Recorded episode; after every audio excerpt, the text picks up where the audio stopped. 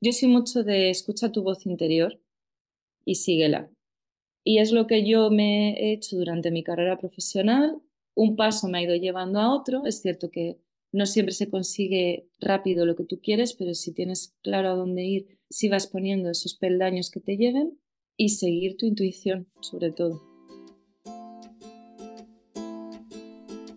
Hola, soy Laura Orzaiz y me encanta hablar de marketing, redes sociales, mindset y todo lo que hay detrás del fascinante mundo del emprendimiento.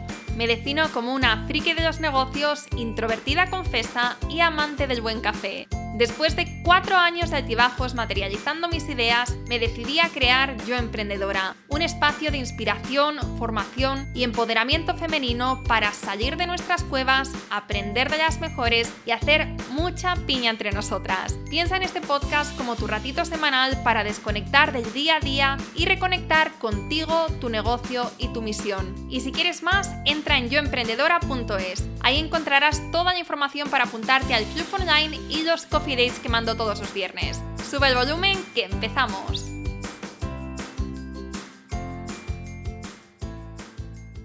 Buenos días, Marta. ¿Qué tal? Bienvenida al podcast. Buenos días, encantadísima de estar aquí hoy contigo. el placer es mío.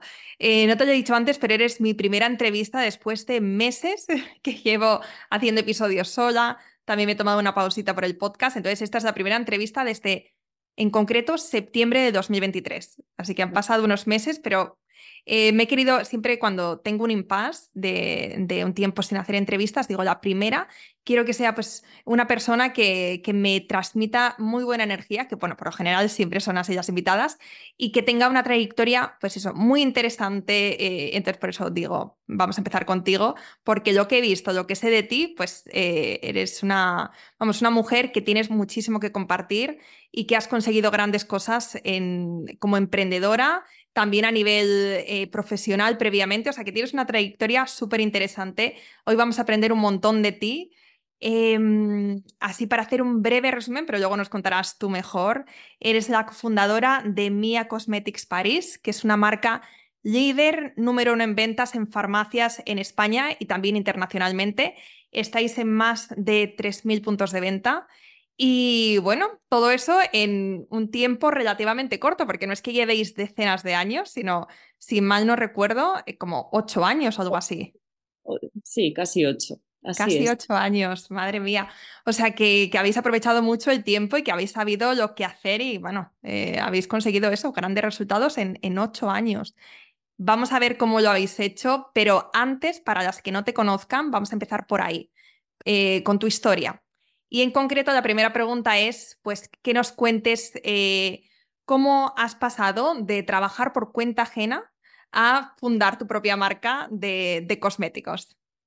Muy bien. Bueno, primero agradecerte eh, esta bienvenida. Un honor ser tu primera invitada del año, así que intentaré contar mi experiencia y todo lo que hemos vivido de una forma más didáctica y que le sirva al oyente pues o de inspiración o de ideas o de ese empujoncito que necesite para animarse.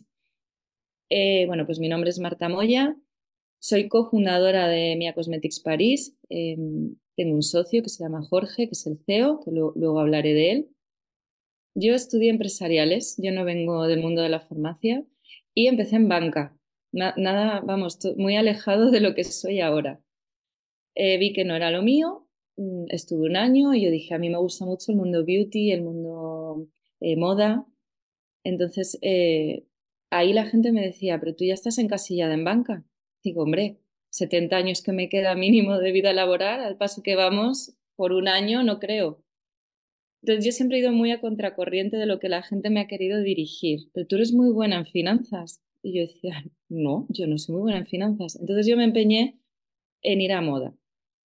Fui, eh, hay muchas veces que de dónde estás a dónde quieres estar, tienes que ir dando pasos intermedios hasta llegar ahí. Era un poco difícil cambiar de banca a producto, que es lo que yo quería, crear producto. Era como un cambio muy radical. Entonces lo tuve que ir haciendo por eslabones, pues entre en corte fiel, en contabilidad de proveedores seguía siendo mundo financiero, pero dentro de una empresa de moda. De ahí pasé a mm, Pepe Jeans, que también era moda, era compras, pero una parte más numérica, seguía sin ver producto. Me salió una, eh, una oportunidad para irme a Nueva York por mi marido y ahí encontré eh, trabajo en Rebeca Minkoff, que es una empresa de bolsos de lujo, con súper aprendizaje, muy de película, y ahí ya sí empecé a tocar producto. Me agobié mucho porque era justo la crisis eh, laboral que había en el momento. Yo decía, ¿y ahora cuándo vuelva a España? ¿Ahora qué voy a hacer? ¿Ahora quién me va a contratar? Eso fue un súper aprendizaje para mí de no te agobies ni te preocupes por cosas que todavía no han pasado, porque lo único que me esperó a la vuelta fueron cosas muy buenas. Y yo ahí lo tengo la espinita clavada de estuve un año en Nueva York, que lo disfruté un montón, pero con ese agobio de ¿y cuando vuelva, qué voy a hacer? Bueno, pues cuando llegue ese momento ya me preocuparé, eso es aprendizaje de la vida. Entonces cuando volví me llamaron de Inditex, me fui a Barcelona, estuve allí casi siete años y ese fue como el supermáster de mi vida, porque ahí ya sí que estuve haciendo producto. Em, empecé como responsable, perdón, como compradora de bisutería y a los seis meses me dijeron, te hacemos responsable de prenda exterior. Claro, a mí me pilló de, mm, pero tan rápido, pero sí, vete a China y negocia toda la colección de invierno, pues eh, fue, ahí me tuve que poner las pilas rapidísimo. ¿Por qué cuento esto? Porque eh, los retos a veces se te van presentando y los tienes que aprovechar cuando a lo mejor no, tú crees que no es el momento para ti, pero te viene y lo tienes que aprovechar. Y todo se aprende. Si tú tienes la disposición, lo que hice fue aprender rápido, pero aprendí y lo hice. Eh, ahí es cuando me di cuenta que a mí me gustaba crear producto y el trabajar en Inditex para mí fue una experiencia maravillosa y me enseñó a crear, porque es muy difícil inventarte o crear algo que gusta a todo el mundo. Pero entonces el tú abstraerte y ponerte en la mente de tu consumidor porque no creas para ti, yo no hago el producto para Marta, sino para mi target, para mi, cliente. Entonces, esa abstracción de crear un producto que le guste a tu audiencia, a tu target, fue lo que más me sirvió esta etapa de Inditex. Eh, nació mi primer hijo, mm, eh, por cosas de trabajo, destino, a mi marido le volvieron a trasladar a Madrid, puesto que no podía decir que no. Hemos ido siempre fluyendo mucho con cómo se, la vida iba presentando sin, sin tener una mente cuadriculada. Según fluía la vida nos íbamos adaptando. Entonces volvimos a Madrid. Yo estaba embarazada de ocho meses de mi segunda hija cuando, cuando montamos Mía. Y es cuando conocí a Jorge. Yo ahí decía, bueno, vuelvo a moda, hago entrevistas, pero a lo mejor ya tenía el gusanillo de yo quiero crear algo yo. Y conocí a Jorge, que él es eh, perfil empresario, emprendedor, es de Venezuela, él tiene, em, tenía negocios allí, se vino a España a empezar de cero, tiene un perfil más industrial, tenía fábricas de llenado de esmaltes, entonces él eh, voy a crear aquí en España una marca de esmaltes. Y yo le hice la consultoría de qué colores, qué posicionamiento, el branding, porque ya sabéis que mm, marca no es solo el logo, Tienes que crear todo el universo alrededor de la marca. Entonces yo le hice esa consultoría y me propuso, bueno, ¿y por qué no entras en el proyecto? Me pareció el súper reto, porque imagínate crear una marca cosmética desde cero, sin presupuesto, sin contactos, sin equipo, sin nombre, sin reputación, no teníamos nada. Yo me acuerdo que cuando le dije que sí, por supuesto, como, bien veis que aquí estoy, eh, me pareció un proyecto súper bonito. Yo lo tenía muy claro, que había un hueco en las farmacias y creía mucho en este proyecto. Fuimos a pues, la asociación, la típica asociación del sector y tal, pues para pedir información, para que nos dijesen pues quiénes eran los players, qué barreras de entrada, pues lo típico cuando empiezas algo. Y ahí sí que nos dijeron, mira, con su buena intención, no tenéis nada que hacer, es que eh, entráis en un, en un mercado muy maduro, con muchos competidores, con todas las barreras de entrada. No tenéis nada, es que no, no lo hagáis. el mensaje fue, es que ni lo intentéis, literal. Y bueno, salimos de esa reunión Jorge y yo y dijimos, tampoco tienen una bola de cristal, ¿no? Que sepan el futuro. Nosotros creemos en el proyecto y, bueno, vamos a seguir, vamos a seguir. Y bueno, ocho años después, pues como decía, somos número uno en esmaltes en, farmacias españolas, más de 3.000 puntos de venta. Eh, bueno, tenemos ya un equipo muy grande, 25 comerciales, y hace año y medio entró nuestro capital social Cantabria Labs, que es una empresa muy grande española, y esto pues, nos está impulsando también a nivel internacional. Y ha sido pues una montaña rusa de ocho años que han pasado muchas cosas muy rápido, pero ha, sido, ha sido y es muy bonito. Entonces, mm. bueno, he intentado resumir un poco mi trayectoria, pero con mensajes de, si tú crees en algo, no te dejes guiar por frustraciones o miedos de otros, que te digan que te has encasillado en algo, bueno, eso nadie lo sabe. Tú, eh, yo soy mucho de escucha tu voz interior y síguela. Y es lo que yo me he hecho durante mi carrera profesional. Un paso me ha ido llevando a otro. Es cierto que no siempre se consigue rápido lo que tú quieres, pero si tienes claro a dónde ir, si vas poniendo esos peldaños que te lleven y seguir tu intuición, sobre todo.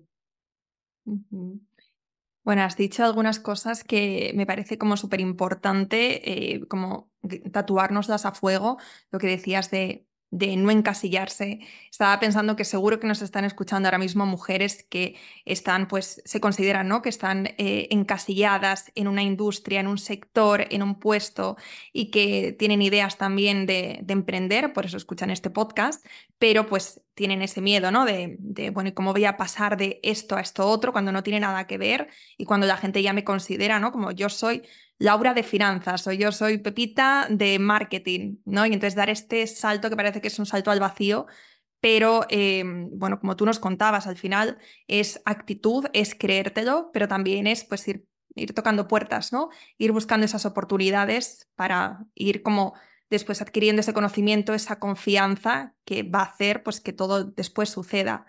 Escuchando tu historia también veo que la confianza ha sido como una de la confianza en ti misma ha sido como una de esas cosas clave que, que, te han, bueno, visto desde mi perspectiva, que te han ido abriendo puertas, ya sea pues trabajando para otros, como después em, emprendiendo, eh, llegando a las farmacias, que ahora entramos en eso, pero es esa confianza en lo que estabas haciendo y también en tus capacidades, ¿no? Mira, eh, yo tenía, yo siempre lo he tenido todo muy claro, lo que quería te puedo contar como anécdota, eh, cuando entré en Inditex había un proceso de selección, pues primero era con recursos humanos, luego con el departamento de compras y diseño, y la última fase era con el CEO, con el director general. Y, e, era tomarte un café con él. Y en ese café él me decía, eh, es que tú estarías genial en control de gestión. Y yo, todo el mundo, y le dije, no, todo el mundo me está queriendo llevar hacia un lado que yo no quiero. La gente cree que soy buena en finanzas y es que a mí no me gusta.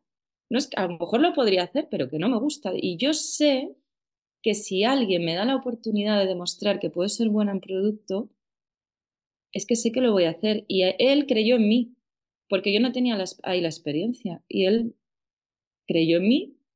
Luego también, por ejemplo, cuando empezamos con las farmacias, eh, yo soy la reina de los noes. Es que me han dicho que no tantas veces y en tantos sitios, pero para mí es interiorizar que es parte del proceso. Es muy difícil empezar algo y que todo el mundo te diga que sí. Si fuese tan fácil, lo haría todo el mundo. O sea, hay que estar un poco preparados y ponerse un poco la, la piel un poco dura de que te van a decir que no muchas veces. Y yo en cada etapa lo he tenido. Y cuando empecé visitando farmacias, yo fui la primera comercial, ahora tenemos un equipo de 25 personas, pero empecé yo con un maletín que pesaba como un muerto, lleno de esmaltes, e iba.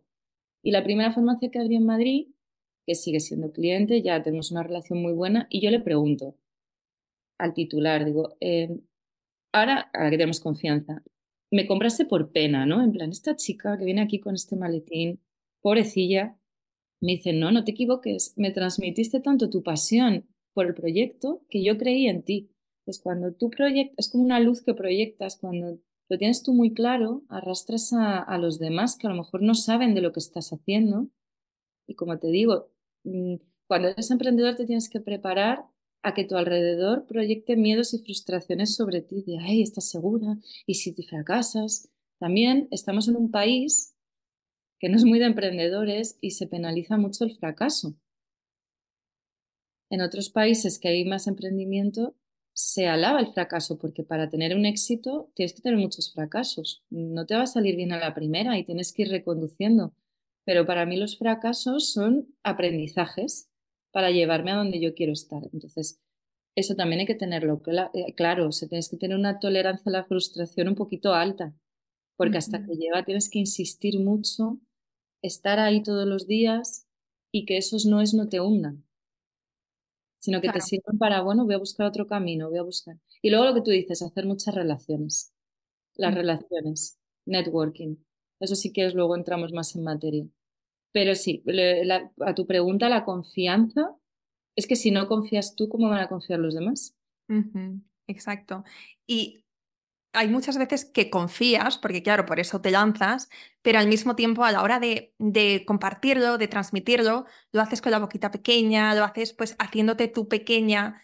Eh, es como que, que, yo creo que nos pasa mucho a las mujeres, em, como que nos da miedo a sentir pues que estamos eh, pues fardando, que estamos creyendo demasiado en nosotras, ¿no? A ver qué van a pensar, que somos unas creídas, tal. Y... rapidísimo. Eso fuera porque mm, es que tú eres el, vendedor de tu proyecto, por así decirlo, y tienes que ir con todas. Y si alguien piensa que creída, pues es su problema. Tú estás, eh, no estás haciéndole daño a nadie, o tú estás eh, creyendo en tu proyecto y sacando adelante. Y ojo, que es algo muy difícil y hay que valorarlo mucho. A mí me encanta hablar con emprendedoras porque es que te dan una energía y una inspiración que yo también, porque tienes, el, emprendedor tiene días muy malos, porque es un poco así, como digo, montaña rusa, no es un valle, una balsa de aceite, no, o sea, es una tormenta, hay que estar con las olas. Si alguien piensa, mira esta, qué creída, yo creo que hay que ignorar esos comentarios, que no, intentar que no te afecte. Luego también que se habla mucho del síndrome del impostor. Realmente los impostores no tienen ese síndrome. Eh, es abrazar el, camino, el saber que te va a venir el síndrome del impostor, te va a venir, pero ¿qué hago? ¿Quién me creo yo haciendo esto? ¿Pero yo por qué voy a triunfar en esto? ¿y por qué no? ¿Por qué no? Entonces, eh, saberlo manejar, saber que va a estar ahí, que va a venir a decirte hola, le dices vale y en un rato te vas. Saber manejar esas emociones y que no tienes que, que no te afecte yo siempre, cuando me preguntan emprendedoras, sí les recomiendo que al principio del proyecto, sobre todo, se rodeen de gente que las animen y que las apoyen. Porque si ya de primeras tienes todo en contra a tu alrededor, es muy complicado sacar tú esa fuerza interior. Tienes que ser como muy fuerte y no todo el mundo es así. Entonces, rodéate, de gente, no que te diga todo que sí, sino que, que, que te anime, que no te hunda. Interrumpo brevemente este episodio para invitarte a participar en nuestro reto gratuito Sal de tu cueva. Esta es la quinta edición, ya han pasado cientos de emprendedoras por aquí y está diseñado para ayudarte a salir ahí fuera, conectar con la gente que te sigue e ir creando una comunidad en torno a tu marca. Piénsalo, cuando tienes una comunidad de personas que te conocen, que conectan contigo y que están alineadas con tu misión y con tus valores, tienes un tesoro en tu negocio porque estas personas son tus clientes potenciales y cuando necesiten aquello que ofreces irán directamente a ti. Lo mejor es que no tienes que tener miles de personas al otro lado para tener una comunidad, porque aquí se trata de conexiones y de calidad, y no de cantidad. Por eso quiero invitarte a nuestro reto gratuito de 5 días, donde te iré acompañando en este proceso y juntas conseguiremos que des ese primer gran paso. Entra en yoemprendedora.es barra sal de tu cueva y empieza el reto mañana mismo. Repito, yoemprendedora.es barra sal de tu cueva. Sí, sí, eso, vamos. Yo creo que es súper importante y eh, ya sea amigas que, que, confíen en ti o que vean lo mejor de ti, o otros emprendedores, o que tu pareja te apoye, o que tu familia te apoye, pero ese apoyo, porque en esos momentos donde tú vas a flaquear, donde como tú dices, tienes momentos muy buenos, pero también tienes momentos malos, y en esos momentos malos, pues em, si no tienes otra persona que te diga, eh, yo confío en ti, mira lo bien que lo estás haciendo, o toma un poco de perspectiva, ¿no? ¿Sabes? Como, mira lo que hacías ayer, ayer estabas bien, hoy estás mal, ¿sabes? Como también eso, como ver todo, mm, eh, the whole picture, ¿no? No solamente el momento, y eso muchas veces te ayudan a verlo personas, perdón, personas que están fuera y personas que, que, te, que confían en ti, que te ven realmente como eres. Em, me gustaría entrar ahora porque, bueno, eh, hemos dicho que has creado una marca líder en cosmética. Eh, estáis en todos estos puntos de venta, lo estáis haciendo genial y lo habéis hecho en ocho años, que quiero recalcar ocho años, porque ocho años puede parecer mucho al principio, en plan, bueno, ocho años es una vida entera, pero al mismo tiempo cuando estás emprendiendo, ocho años se pasan volando. volando, sí, sí. Entonces, eh, cuéntanos como cuáles fueron estos pasos para pasar de esta idea a, establecer pues el negocio y luego ya hablamos de la marca porque tener un negocio, tener una marca son dos cosas diferentes, pero me gustaría hablar de, de, pues, de cómo diseñasteis el producto, cómo hicisteis el branding, cómo, cómo contactasteis pues, o con proveedores o con fábricas, ¿no? como todo ese proceso que puede resultar abrumador con la creación de producto físico. Eh, ¿cómo, ¿Cómo fueron esas primeras etapas? fueron complicadas, pero muy bonitas. Crear, crear, algo nuevo es muy bonito. Lo primero que eh, es muy complicado que cuando tú emprendes haces una, creas una empresa, se te dé bien todo. Se te den finanzas, bancos, proveedores, producto, marketing, eh, comercial. Es complicado que todo se te dé bien. Entonces, lo primero es rodearte de gente que, es, que equilibre lo que tú no haces bien. En caso de Jorge y yo, él es muy bueno en unas cosas y yo en otras, y en las que él es bueno, yo no tengo ni idea. Entonces nos hemos equilibrado. Él se ocupó más de toda la parte de fábrica, máquinas, proveedores, bancos, lo que es el, el back office, y yo lo que, lo que se ve, pues relaciones públicas, comerciales, producto, imagen de marca, marketing. Entonces fue como un poco una división natural de cada uno lo que se le daba bien. Proveedores buscamos el que mejor lo hacía. Nosotros empezamos con esmaltes de uñas, solo teníamos esmaltes. Y cuando eh, decidimos que el canal era la farmacia, como no teníamos nada de presupuesto ni de herramientas, o sea, íbamos a la guerra con una piedra en la mano.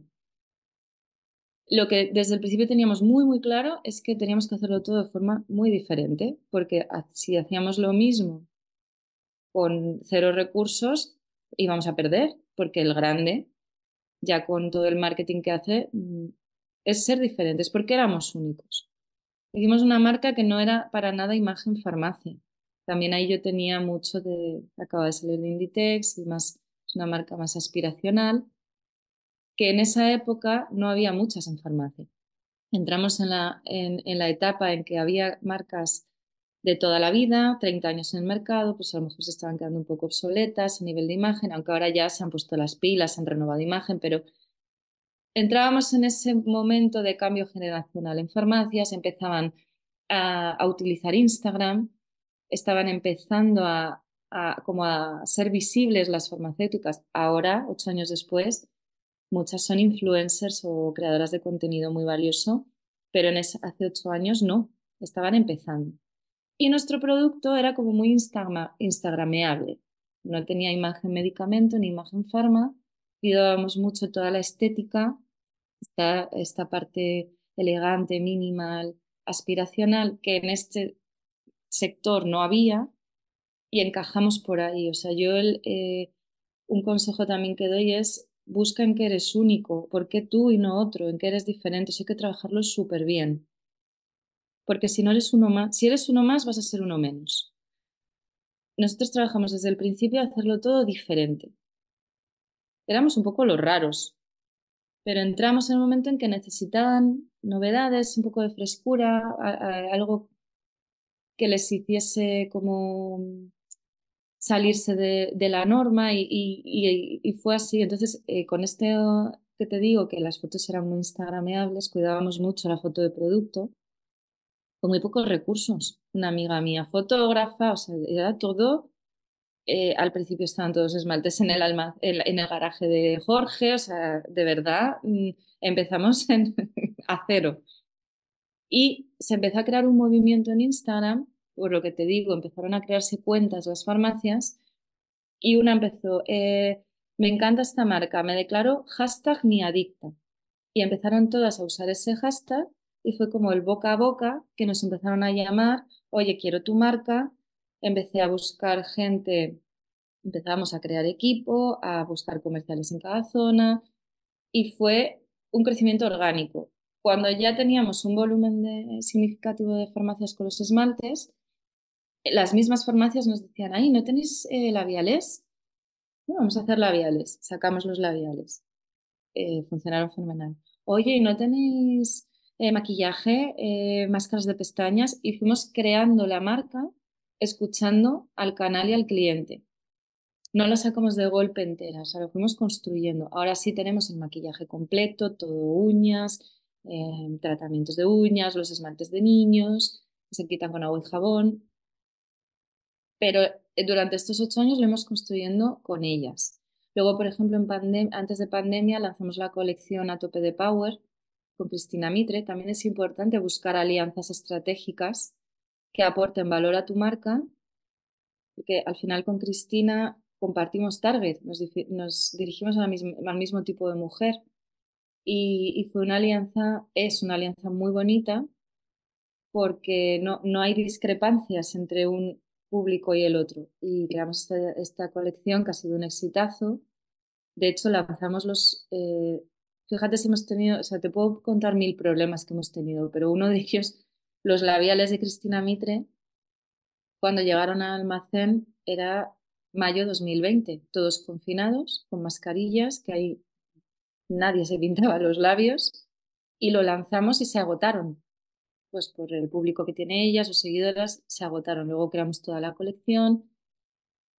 Pero eh, el tener, mm, como resumen, el tener claro quién eres, ser diferente, hacer las cosas con tu valor único y buscar alianzas estratégicas te pueden ayudar. Y, y alianzas estratégicas ya no solo partners o socios o influencers, sino con el cliente. Clientes que te ayuden a crecer, que es lo que nos pasó con las farmacias estaban muy contentas con la marca. También nosotros a todas estas farmacias que empezaron del inicio les estamos muy agradecidas, porque gracias a ellas que nos recomendaron a otras fuimos creciendo. Y eso tampoco hay que olvidarlo. Claro. ¿Y cómo crees que, habría sido la historia si hubierais empezado desde el principio con esmaltes, con labiales, con maquillaje, o sea, si hubierais querido desde cero eh, empezar con una, con una gama más completa de cosméticos. Esto nunca se puede saber porque como te digo no tengo una bola de cristal, pero por experiencia creo que hubiese sido un error, porque seguramente no eran los productos, o sea, no entendíamos bien nosotros no veníamos del sector, maquillaje en farmacia es complicado, no, no es perfumería, que es el canal normal donde vas a comprar maquillaje.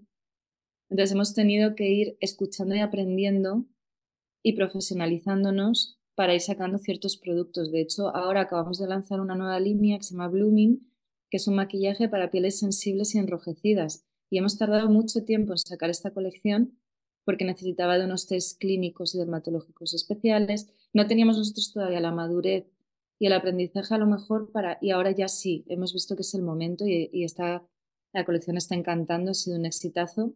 Y a lo mejor esto, si lo hubiéramos hecho hace siete años, pues no estábamos maduros como para, para sacarlo. También hay que... Mm, yo no soy muy amiga de los pelotazos, de voy a sacar esto y va a ser viral y se va a... Es muy complicado eso. Yo creo más en los crecimientos orgánicos y con cabeza y a medio largo plazo. Sí. Y para también las que nos estén escuchando y que quieran lanzar pues, eh, una marca de productos, pero que piensen, porque hay esta idea realmente preconcebida de, que no sé, ahora nos dice si es verdad o no, de que para empezar un proyecto de producto tienes que tener una gran, eh, una gran inversión de capital de antemano. ¿Cómo fue esto en vuestro caso? No, eh, bueno, algo tienes que tener. Mm, es cierto que ahora hay mucha marca nicho, te hablo de beauty, bueno, en moda también. Y ya, por ejemplo, las fábricas se han adecuado a hacer mínimos más pequeños, porque eso también es un problema. Los mínimos de fabricación, si tú quieres hacer mil, pero el mínimo son 10.000, pues ahí tienes un problema. Pero sí que cada vez hay más proveedores que se han adecuado a mínimos más pequeños por todas estas marcas nicho que están apareciendo. Si quieres salir con 20 productos, necesitas mucho capital. Si vas a salir con uno o dos y vas reinvirtiendo en el negocio y sacando más productos, es más asequible. Depende de lo que quieras. Si quieres salir con 10 productos y en todas las perfumerías de España, eso requiere de inversión. Si vas a ir construyendo poco a poco, puedes ir, como te digo, reinvirtiendo en el negocio y de forma orgánica ir creciendo. Eso es como todo. Si quieres ir rápido, necesitas dinero. Si, si no lo tienes, necesitas tiempo. Eh, las dos cosas a la vez yo lo veo muy complicado. Sí. Y con respecto ahora a la marca, porque eh, hay pues mucho producto, eh, hay empresas que venden muy bien, que facturan muy bien, pero que la marca como tal pues no es algo que sea reconocido, reconocible, o sea, la gente no compra pues esa marca porque sea la marca, sino a lo mejor pues por el sitio donde está o por eh, la oferta del momento o por el marketplace. En vuestro caso sí que estáis, habéis creado marca y seguís creando marca. ¿Cuáles dirías que han sido como estos elementos diferenciadores que han hecho pues que vayáis por ese lado, ¿no? De, crear una marca, crear una identidad, que la gente os reconozca y que os compre a vosotros. Teníamos claro que no queríamos asociar la marca a una persona, que eso, eso también eh, existe. Pero para hacer eso tienes que ser una persona como muy reconocida y muy relevante. Queríamos que la marca de por sí tuviese unos valores, como te he dicho, eh, aspiracionales, de elegancia, de sencillez, calidad, siempre el beneficio de las flores y las plantas, eh, y siempre hemos sido muy coherentes con eso. Hay que si tú tienes claro cuáles son tus valores de marca, todas las acciones que hagas alrededor de ella tienen que ir con una coherencia, porque si no la gente, si algo le chirría, el, el cliente es súper listo y muy exigente. Entonces, teniendo claro, o sea, lo primero yo te diría, pon tus valores. ¿Cuáles son tus valores? Que yo, los míos son los que te acabo de decir. Pues ahora, toda tu estrategia de marca tiene que ir con esos valores en la mochila siempre.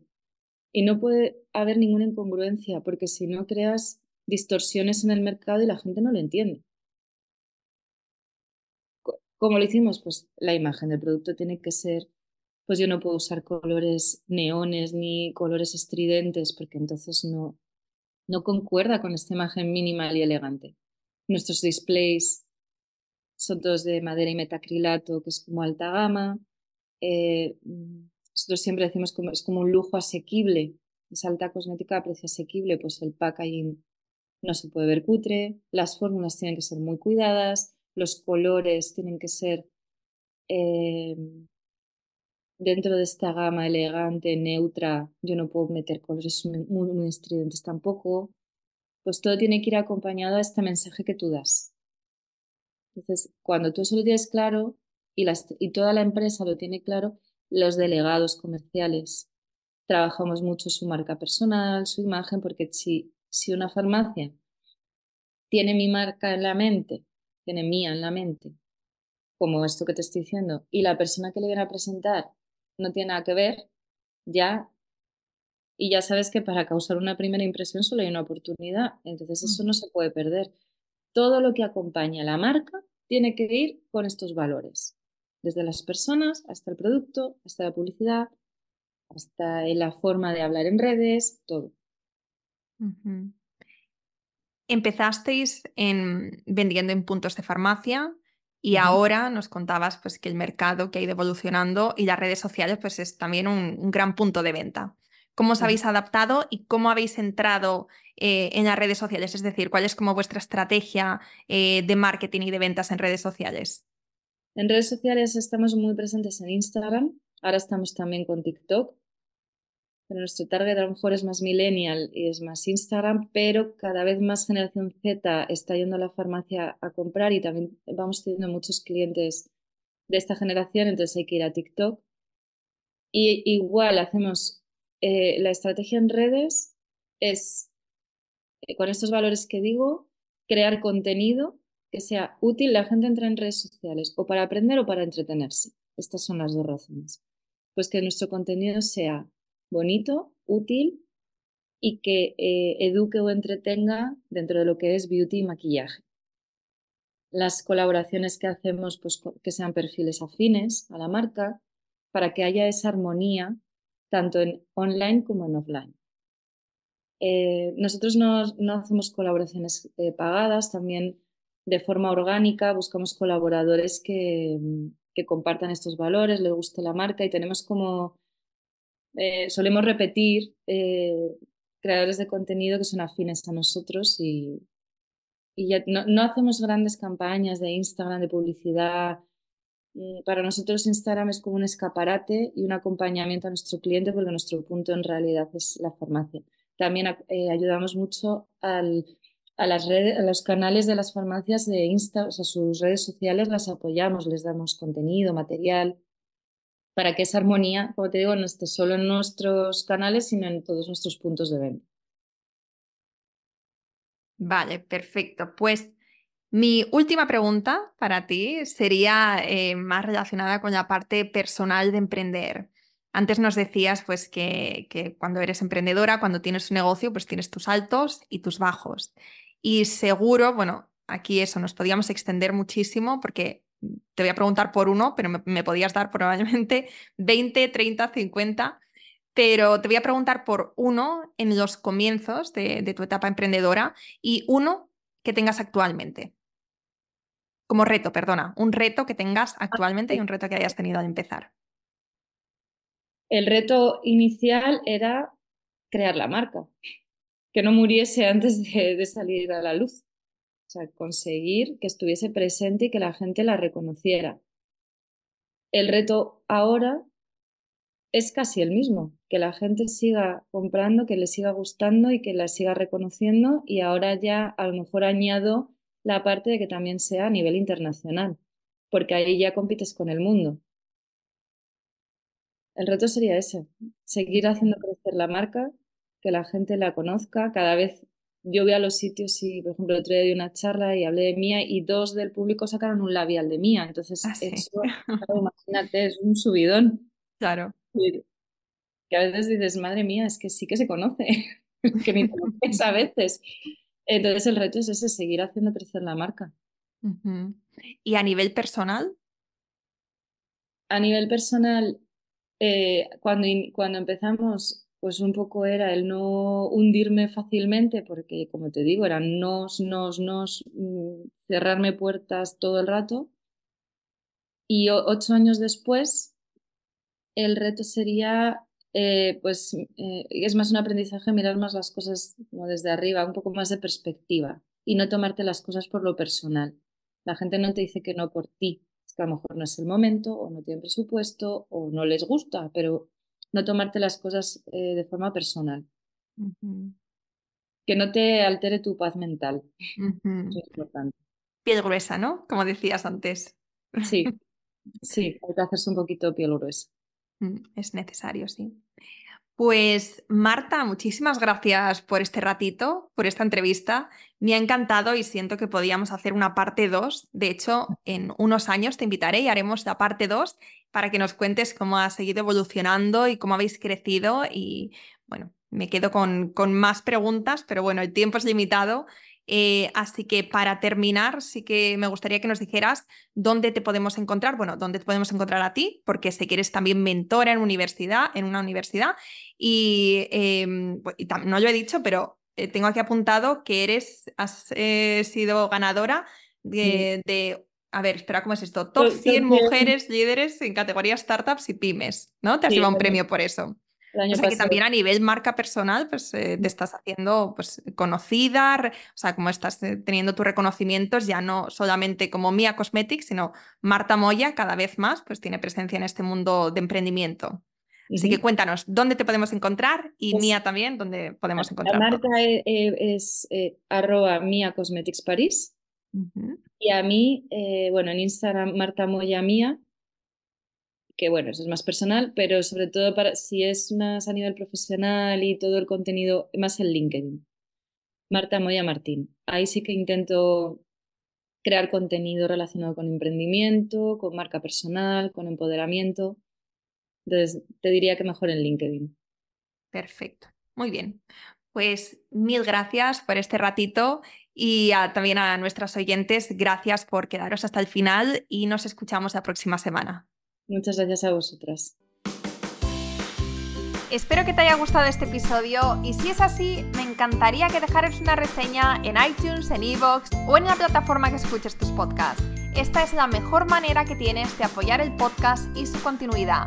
Muchísimas gracias por quedarte hasta el final y seguimos la próxima semana.